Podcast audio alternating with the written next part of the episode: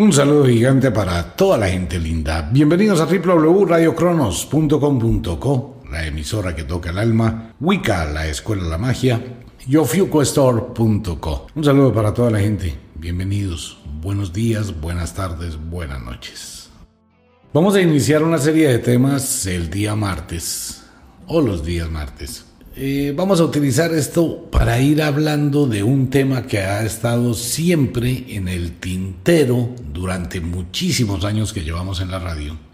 Y que bueno, es preámbulo de todo lo que viene en camino. Hay una concepción mental y hay un dogma de fe. Pero muy pocas veces uno se arriesga a abrir una puerta que ha sido prohibida durante milenios para hablar de Dios, así como lo oye. Va a ser un tema bien interesante, un tema bien, bien candente, un tema bastante extraño y gélido, porque nos vamos a aventurar, y voy a decir nos vamos porque voy a invitar a todos los oyentes, nos vamos a aventurar en diferentes mundos. Nos vamos a ir a viajar por la teología y nos vamos a ir a viajar por la demonología. La teología es el estudio de Dios. La demonología es el estudio de los demonios. Entonces vamos a tener unos temas bien interesantes, sin imponer una verdad, ni muchísimo menos, sino abrirle una puerta, una ventana al espíritu humano y tratar de ventilar una cantidad de situaciones sin imponer nada. Porque vamos a trabajar de la mano, vamos a pensar, a filosofar, a tratar de encontrar respuestas frente a uno de los temas que más ha creado zozobra, limitación, guerras, destrucción, muertes en los seres humanos, la religión, la concepción de Dios. Pues bien, como es un tema tan complejo, y es un tema tan complicado y más con un libro que va a salir próximamente sobre... Después le cuento sobre qué. Para hablar de este tema es importante colocar un marco teórico.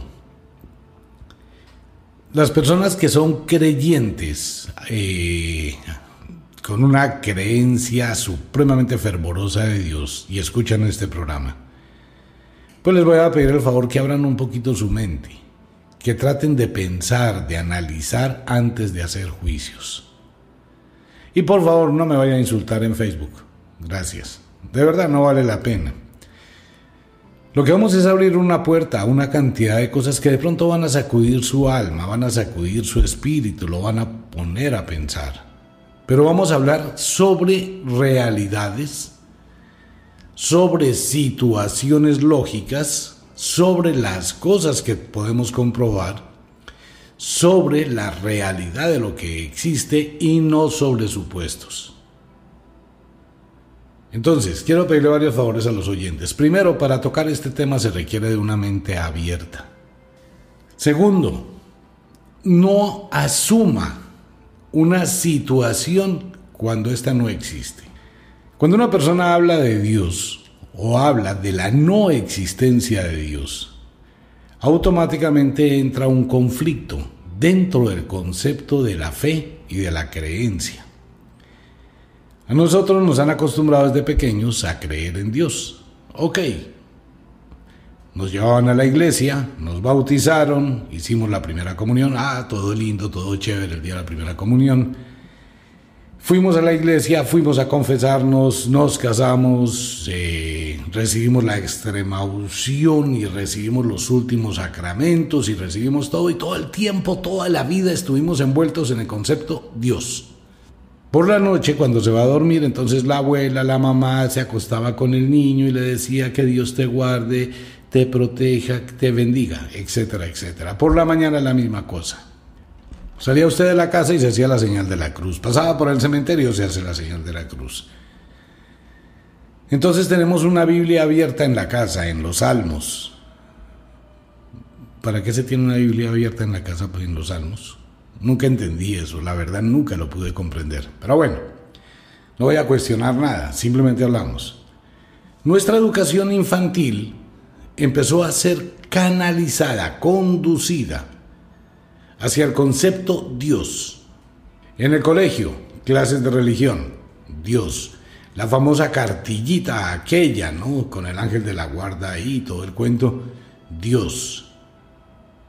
Un crucifijo pegado allá en la pared, Dios. Si Dios quiere, si Dios desea, si Dios le gusta, si Dios lo acepta. Entonces empezamos a vivir dentro del concepto de Dios y el pecado. Eso fue taladrando la mente. Eso fue creando una, un acostumbramiento a nivel mental del pecado. Entonces a uno le empezaron a decir, mire, esto es malo, esto pertenece al diablo, las brujas, el infierno, el purgatorio, todo lo que usted haga malo ante los ojos de Dios, lo va a pagar el día después de que se muera. Si le pasó algo malo es porque hizo algo malo y castigo de Dios. Entonces la mente de un niño empieza a asociar y empieza a creer. Entonces acepto la presencia de Dios. Y empiezo a aceptar la presencia de Dios en mi vida y voy viviendo de acuerdo a como me dicen. Voy cada ocho días o cada tres días o cada dos días o lo que usted quiera a la iglesia. Voy a ir a misa, voy a ir al culto, voy a pregonar la palabra de Dios y voy a empezar a mirar las historias de Semana Santa muy bien hechas en televisión, el Calvario de Cristo, el poder de Dios, el arca de Noé. Y empezamos a mirar y a escuchar una cantidad de historias bonitas. El pobrecito Moisés, ¿no? Bueno, todo empieza con el paraíso, con Adán y Eva. Y después viene Moisés, el pobrecito Moisés que fue salvado de las aguas. Después el sufrimiento de mucha gente. Después el nacimiento del pobre niño Jesús en un pesebre, el calvario que vivió, la destrucción, la muerte, que Él murió para salvarnos. Y empezó toda una tragicomedia que va colocando sensibilidad emotiva. Cuando hay una sensibilidad emotiva a algo, nos identificamos con esa víctima. Siempre va a pasar así, siempre va a ocurrir así. Vamos a tener cierta relación de apego o de sentimiento con la gente que vive una experiencia nefasta o difícil. Se despiertan los sentimientos paternales y los sentimientos maternales del pobrecitismo, de la lástima, entonces la mente comienza a generar una cantidad de historias y cada día bombardeados por esa cantidad de información en absolutamente todo. Entonces se sube uno a la buceta y ahí está el rosario. Eh, va uno a una parte y está el Cristo. En la casa todo el mundo habla de Dios y si Dios quiere y si Dios no sé qué y si vamos a comer entonces damos gracias a Dios y vamos a dormir gracias a Dios. Pero paralelamente con ello, la libertad del ser humano esa libertad que todos poseemos empezó a quedar relegada. Si usted hace algo que está fuera de esa comunión con Dios, está cometiendo un pecado. Si usted actúa de una manera distinta, está cometiendo un pecado. Si usted es una mujer que llegó a tener un hijo sin casarse, sin tener marido, y es una madre soltera, usted es una mujer condenada. Usted es una mujer aislada, usted es una mujer que no debe pertenecer al culto y está manchada por haber tenido sexo sin casarse y tener un hijo sin casarse, no le importaba ni cinco. Entonces se relegaba a la mujer.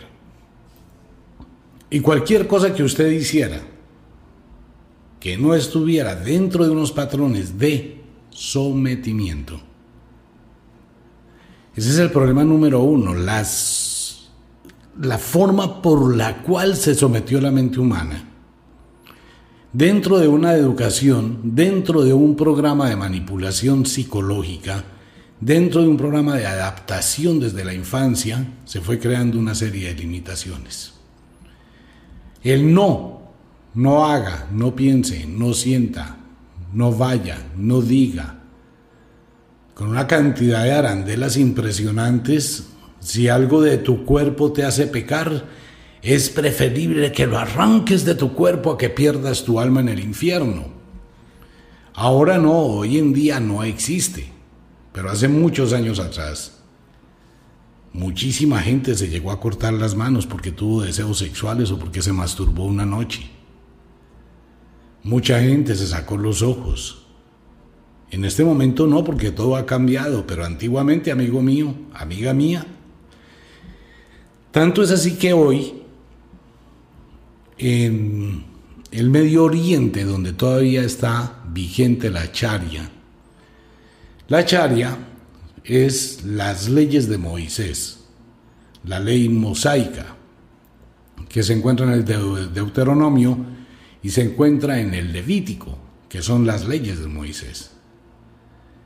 Entonces cuando la mujer no puede hacer absolutamente nada, porque si la mujer no es hallada virgen el día del matrimonio, la van a sacar del pueblo y la van a matar a piedra. Si la mujer usa ropa de varón, la van a matar a piedra. Si la mujer toca los genitales de un hombre, la van a matar a piedra. Si un hombre usa ropa de mujer, unisex, eso no sirve. Lo matan a piedra y la matan a piedra. Las leyes de Moisés, que son la charia, son tenaces. Recordemos una imagen que de pronto ustedes vieron y se encuentra en internet todavía. Es la imagen de un niño de 12 años que se roba un pan. Y la charia dice que si alguien roba, hay que amputarle la mano para que se salve su alma. Y cogen al niño, lo acuestan en el piso, le estiran el brazo y un señor le pasa un camión por encima del brazo del niño porque se robó un pan. Esa es la charia. Una mujer que está menstruando no puede estar en su casa porque es inmunda, es sucia, es cochina. Hay que sacarla de la casa. Todo eso son las leyes de la charia, las leyes de Moisés. Todo eso se le empezó a, meter a la gente en la cabeza. Entonces las personas fueron educadas, criadas con el concepto Dios. Y a tal punto de considerar que toda su vida depende de lo que Dios quiera. Entonces yo le rezo con fervor a Dios, le pido a Dios, le ruego a Dios, le suplico a Dios. Si me va bien, gracias a Dios. Si me va mal, castigo de Dios. No lo merecía y tengo que ir a dar más diezmos, tengo que hacer más penitencia, tengo que hacer más sacrificio para honrar a Dios. Pues amigo mío, cuando uno lleva una vida de ese talante, los abuelos, tatarabuelos, la mamá, el papá, los tíos, los primos, las primas, el novio, la novia, toda la gente que conoce, todo el mundo con el mismo cuento, pues uno sigue con el mismo cuento. Entonces viene la primera pregunta. Cuando hablamos de teología, es la pregunta que uno le hace a mucha gente. ¿Usted ha leído la Biblia? ¿Usted ha leído la Biblia de la primera letra a la última? ¿Cuántas veces ha leído la Biblia? Ocurre que a duras penas, a duras penas usted ha leído los famosos salmos que no son de Dios sino de David y de Salomón. Los salmos no son de Dios, son de David y de Salomón, el hombre más sabio del mundo. Usted ha leído unas pequeñas historias de las parábolas de Jesús en Mateo, Marcos, Lucas, Juan. No más, eran doce apóstoles, pero solo cuatro sabían escribir. Usted solo ha leído, aparte, a duras penas. Y lo demás se lo han contado. Ah, que vamos a ver la carta de los hermanos a los eh, romanos. Carta del apóstol Pablo a los no sé quiénes carta del apóstol no sé quién a las mujeres. Eso es lo que usted escucha en la misa cada ocho días, ¿cierto? Y algunos que otros comentarios sueltos. Y usted tiene una Biblia y la hable en el Salmo 74, la coloca allá encima de un atril, todo muy bonito en su casa, pero usted nunca se ha sentado a leer la Biblia. Jamás. Cuando una persona no ha leído, ¿cómo puede hablar de algo que solo escuchó? Que solo le dijeron, que solo fue entrenado para eso. Esa es la idea. Por eso es tan difícil hablar de este tema. Porque hay una convicción muy profunda de la fe. Yo creo en Dios. Y cuando sale cualquier persona a decir Dios no existe, pues esa frase Dios no existe es como un rayo, un trueno que viene a decapitar el silencio espiritual. Y uno no haya qué hacer si se llena de motivos, si mira el celular con rabia, si mira el computador con rabia, con lo que está escuchando, ese hijo no sé cuántas, ¿cómo se atreve a decir eso? Porque tengo una creencia tan arraigada que cualquier cosa que esté en contra de esa creencia automáticamente va a generar en mí un estado de violencia. Pues amigo mío, amiga mía, este tema va a ser un tema muy, muy complejo. Lo vamos a hacer bien interesante. Y vamos a mirar varias cosas. Vamos a estar mirando, vamos a estar escudriñando dentro de la realidad, dentro de lo que es realmente la historia. Entonces no va a ser un tema fácil. Es su vida es la libertad que usted tiene como ser humano. Es la fuerza latente que hay en su espíritu. Entonces vamos a tocar temas que son complejos, difíciles de manejar. Temas que son tan supremamente complicados como el perdón. ¿Por qué debe existir el perdón y la penitencia? Y el arrepentimiento.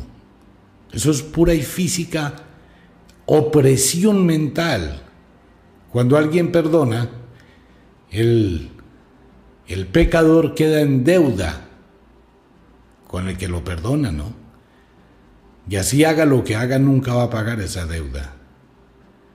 La mujer que perdonó al hombre una infidelidad, entonces eh, siempre va a tener el poder sobre el hombre por la infidelidad. Y haga el hombre todo lo que quiera, nunca va a pagar esa deuda, jamás. Aún inclusive que la mujer también le sea infiel, el hombre no tiene forma de chistar absolutamente nada. ¿Por qué? Porque él lo fue primero. Entonces siempre va a estar en deuda. ¿Se debe perdonar o se debe comprender? Es un concepto, ¿no? Filosófico. Comprender, entender o perdonar. Ok. Dentro de este tipo de conceptos hay una situación que sobreviene, que es muy, muy delicada y que ha sido causa de muchísima tragedia en el mundo. Y es el concepto machista de la iglesia, o de la religión, o el concepto machista de Dios. A Dios lo vemos como un macho, hombre. Hombre con pipí y todo el cuento, sí, con carro también. No, un hombre hombre que un día cualquiera fue y se acostó con Ana, tuvo sexo con Ana, también tuvo sexo con Saúl y no sé quién más, y tuvo relaciones sexuales y Ana dio a luz cinco hijos. Entonces vemos a Dios como un hombre, hombre, con sentimientos humanos, con figura humana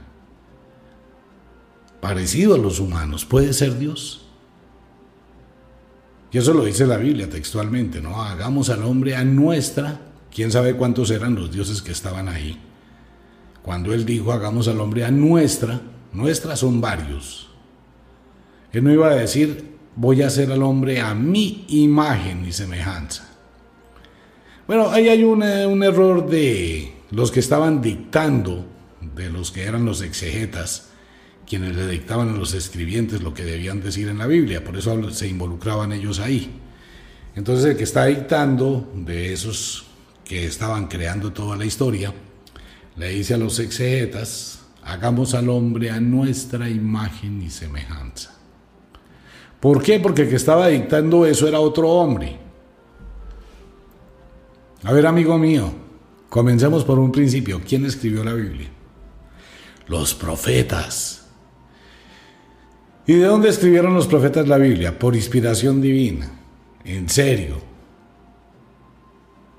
Ajá. ¿Y por qué esa inspiración fue una sola vez y nunca volvió a aparecer jamás? Eso está lleno de una cantidad de errores. Si fue por inspiración divina, no, fue porque otros les estaban dictando lo que debían escribir. En toda la Biblia hay más de 7.800 errores de redacción entre quien escribe y quien le dicta. Todo está ahí implícito. Entonces hemos considerado a Dios un hombre anciano, de barbas blancas, de ojos azules. Eso es puro y físico concepto ariano machista.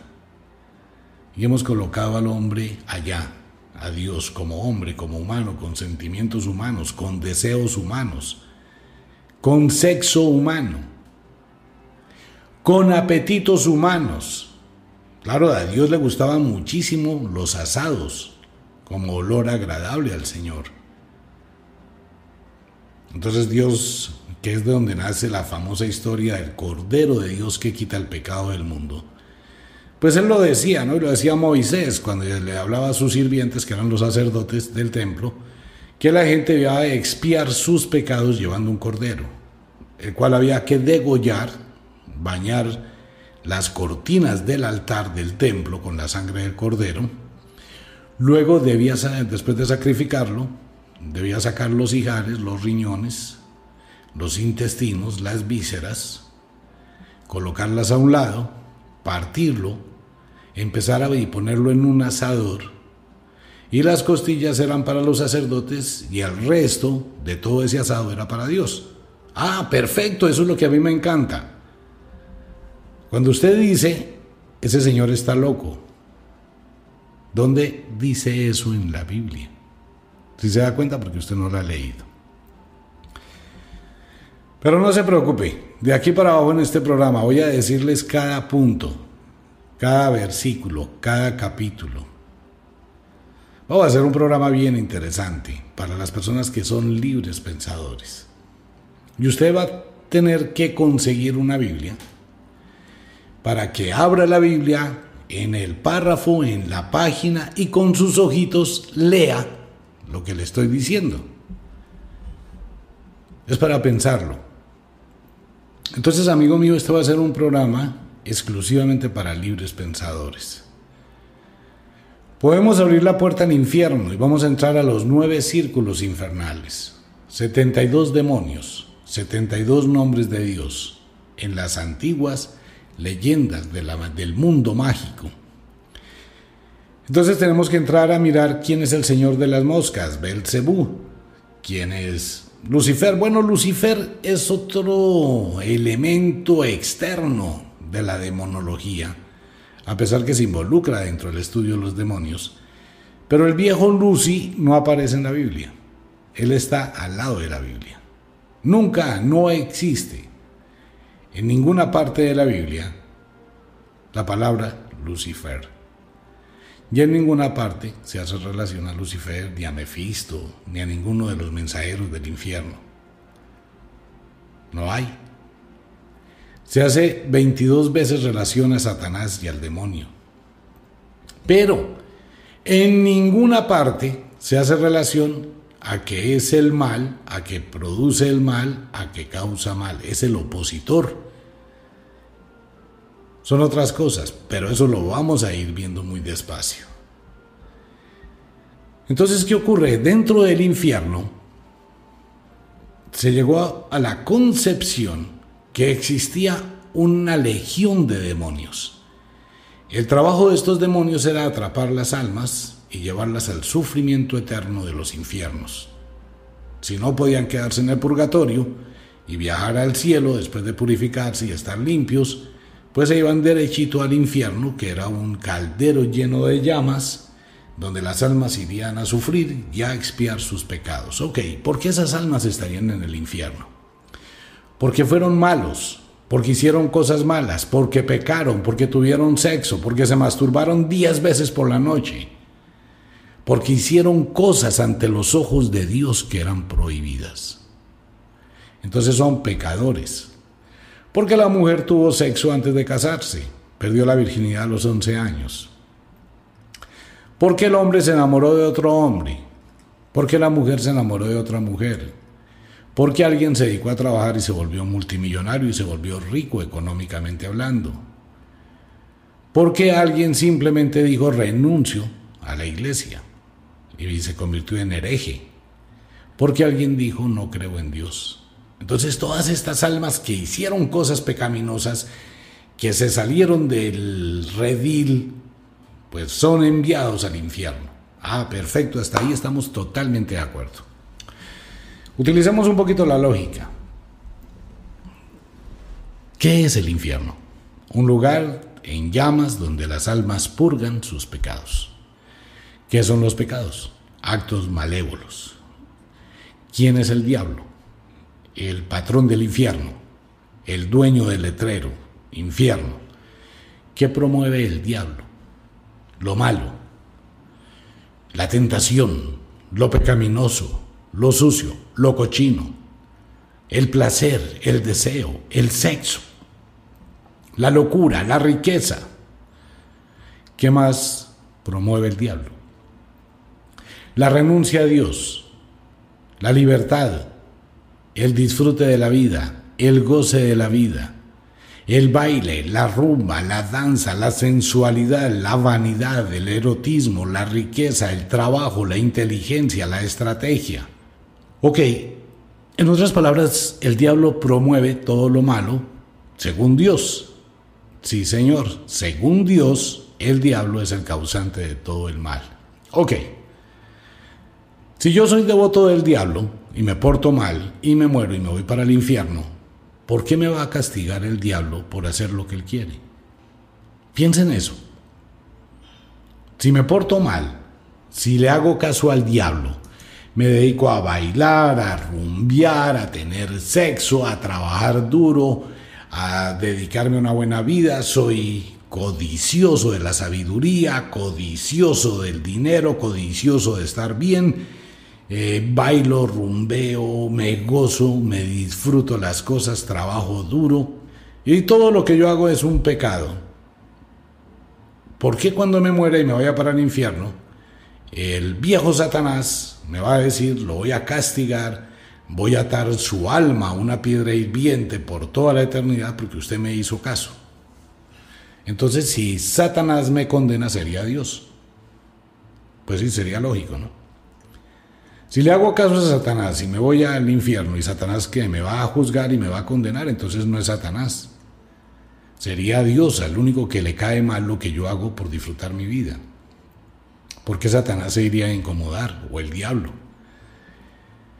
¿Por qué iría a decir, no, es que lo que usted hizo no me pareció bien y por eso lo voy a castigar? Cuando se supone que Él es el que promueve que uno se divierta en el mundo.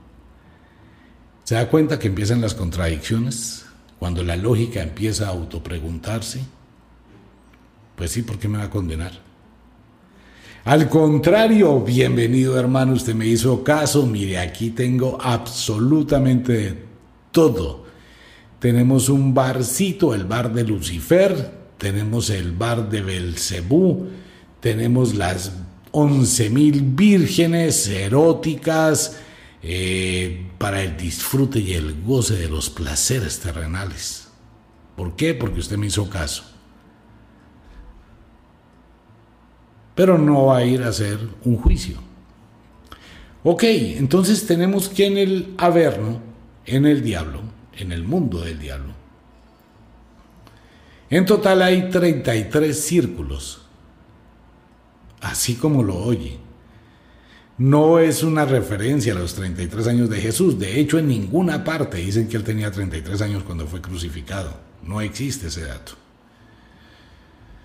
Entonces, eso se lo hace en relación a otro tipo que iban a crucificar por allá en la India, donde se copiaron muchas cosas. Ok, entonces tenemos que pensar que, qué significan los círculos del infierno y qué significan las doce puertas del Averno que son muy parecidas a las doce puertas del Duad egipcio, que es la muerte del sol y el nacimiento del sol. En otras palabras, son las doce puertas de la noche. Entonces, todo eso tiene una cantidad de connotaciones dentro de la demonología. Entonces, ahí encontramos una cantidad de demonios como Astaroth. ¿Y qué tiene que ver Astaroth? ¿Y por qué es un demonio? ¿Por qué tiene tantas situaciones nefastas, negativas? Entonces, amigo mío, hablar de este tema no es solamente decir no existe porque no, hay que saber por qué. Primero que todo, le recomiendo, si no lo ha leído, léalo, léase la Biblia, léala, no se va a volver loco, mire, quítese eso de la cabeza porque ese es un estigma. En otras palabras, es un freno de mano que le han puesto a mucha gente, que le dicen, no, no vaya a, ver, a leer la, la Biblia porque se vuelve loco. Claro, mucha gente se vuelve loca leyendo la Biblia cuando empieza a enterarse de cómo mataron a Jezabel. Sí, la mataron de la forma más terrible. Le pegaron, la golpearon, la sacaron, la tiraron a la calle y dejaron que los perros se la comieran. Palabra de Dios. Así lo dice la Biblia textualmente. Y empieza usted a leer una cantidad de cosas que dice esto no es posible. Esto no puede ser. Ok, amigo mío, por eso mucha gente se volvió loca. Pero la única forma de encontrar una libertad espiritual es cuando comprendemos la realidad. Por eso este programa no es para todo el mundo. Si usted asume la aventura de seguirlo escuchando, debe tener una mente muy abierta. Debe tener un poquito de visión y debe utilizar muchísimo la lógica. Esa misma lógica que acaba de actuar en su mente con el infierno. Oiga, sí, yo nunca había pensado en eso. Bueno, eso es precisamente lo que vamos a hacer, sin imponer una verdad. ¿Es un tema complicado? Muchísimo. ¿Es un tema difícil? Muchísimo. Es un tema mm, que lo va a poner a pensar muchísimo. Pero también lo va a hacer ventilar el verdadero poder que hay en usted. Bueno, viene una serie de preguntas, ¿no? Que todo el mundo se hace. Bueno, entonces, ¿quién nos creó? Si Dios no nos creó, ¿quién nos creó? ¿Cómo nació la vida si Dios no lo hizo? Si Dios no existe, ¿por qué estamos aquí? Si Dios no existe, ¿por qué existen las abejas, los insectos, las plantas, los animales, las especies? ¿Por qué existen las estrellas, el día y la noche? ¿Quién hizo toda esa vaina? Si Dios no existe. Pues bien, con eso vamos a empezar el próximo programa sobre este tema. Esto es gracias a mis amigos de allá arriba, muy amables a ellos. Invitación para todo el mundo, un saludo gigantesco para toda la gente. Los invito, leas el libro Contacto Extraterrestre. Vale la pena que se lo lea, le pegue una miradita. Vamos a ir despacio con este tema porque es muy, muy, muy, muy, muy, muy caliente, va a estremecer las fibras de su alma cuando comprenda que todo lo que usted creía saber no es cierto. Entonces va a empezar a sentir que fue engañado. Pero no es lo que yo diga, es lo que usted va a ver. Porque lo va a ver. Pues bien, un saludo para todo el mundo y un saludo para toda la gente. Los invito mañana a Wicca, la Escuela de la Magia. Zodiaco y destino, contacto mágico. Y ya llega el ritual del hada de Selene, de la luna llena. Hicimos un ritual espectacular para toda la gente. Bueno, no hay para todo el mundo. Y les recuerdo a todos los oyentes los productos de Wicca, envío gratis a domicilio en todo Estados Unidos envío gratis en Colombia para todos los oyentes. Va a ser un tema bien interesante, así que un abrazo gigantesco. Nuestro control en la ciudad de Bogotá, Mario, muchísimas gracias, que llegue y retorne pronto a su hogar. Con toda la gente linda, nos vemos mañana a 7.30 de la mañana.